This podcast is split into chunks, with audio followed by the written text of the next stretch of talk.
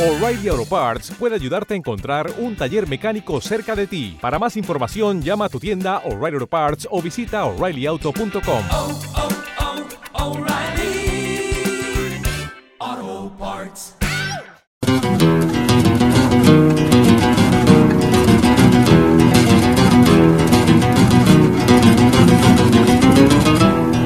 En este hermoso país que es mi tierra, la Argentina, la mujer es una mina y el fuelle es un bandoneón. ¿Qué tal?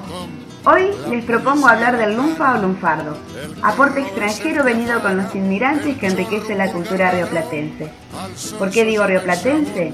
Porque el tango no es privativo solo de Buenos Aires, sino que lo compartimos con nuestros hermanos uruguayos. Pero ¿cómo llega esta nutrida lista de nuevos términos que comienza a circular en el Buenos Aires de comienzos del siglo XX? Y en la rama, si está seco. Si andás bien, andás derecho. Tirado el que nada tiene. Si te conviene agarrar lo que está hecho. Muchas de las palabras que enriquecieron el argot porteño bajaron de los barcos que arribaron al puerto de Buenos Aires. De aquellos negros esclavos rescatamos por ejemplo el término quilombo.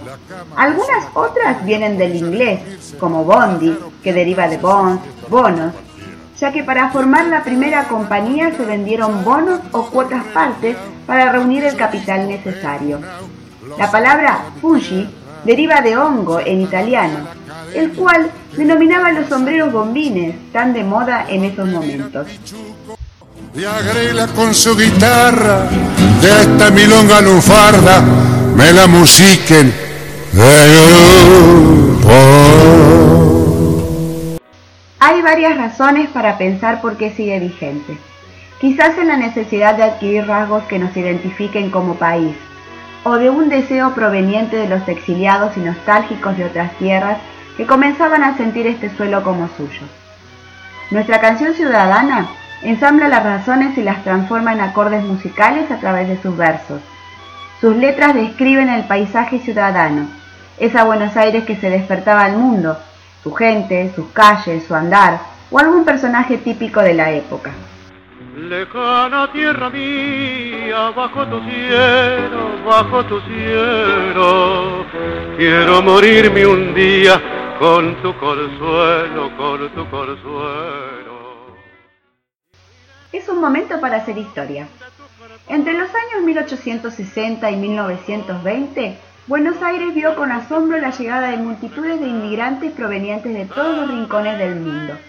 La cultura argentina fue influenciada de las costumbres y hábitos europeos, en particular de italianos y españoles. Luego de los siete días de alojamiento gratuito que brindaba el Estado en el Hotel de Inmigrantes, algunos de ellos iban a radicarse en el interior, pero muchos que no tenían oficio se quedaban en Buenos Aires y se alojaban en los conventillos del sur de la metrópoli. Allí se escuchaban las diferentes tonadas, los gallegos, los andaluces, los calabreses y los sicilianos. Algún turco a las perdidas también.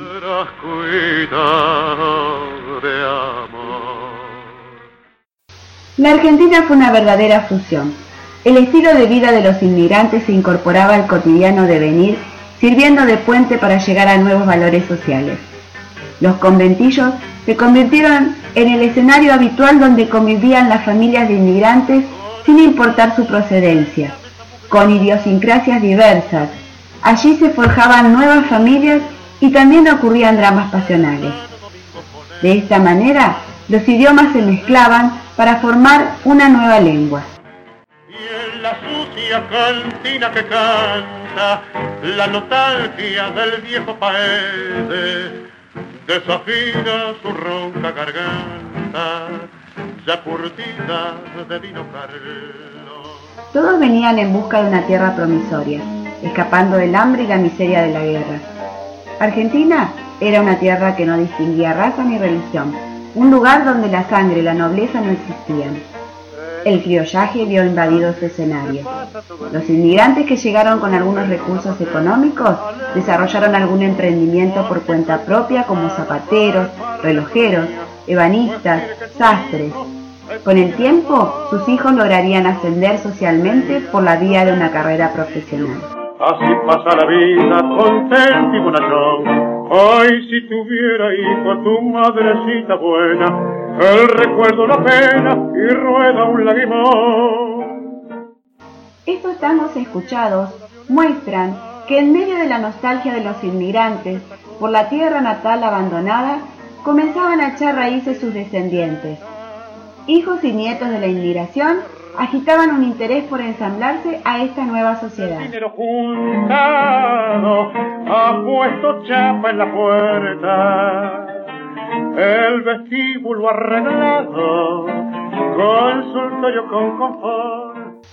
Mina, Bacán, Bulín, Villadura, son ejemplos del lunfardo que han permanecido en varias etapas del hablar de los argentinos, con mínimos cambios, pero son voces que han sabido transitar para convertirse en clásicos y el tango fue el tobogán que les dio envión entre sus notas para perdurar en el tiempo.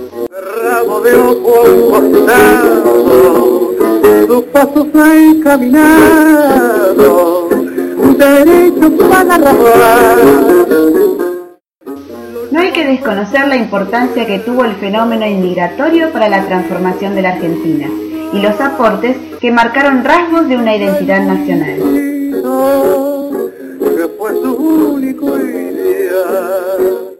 Y de esta manera nos despedimos hasta la próxima emisión. Recordaba aquellas horas de garupa cuando mientras de laburo se pasaba.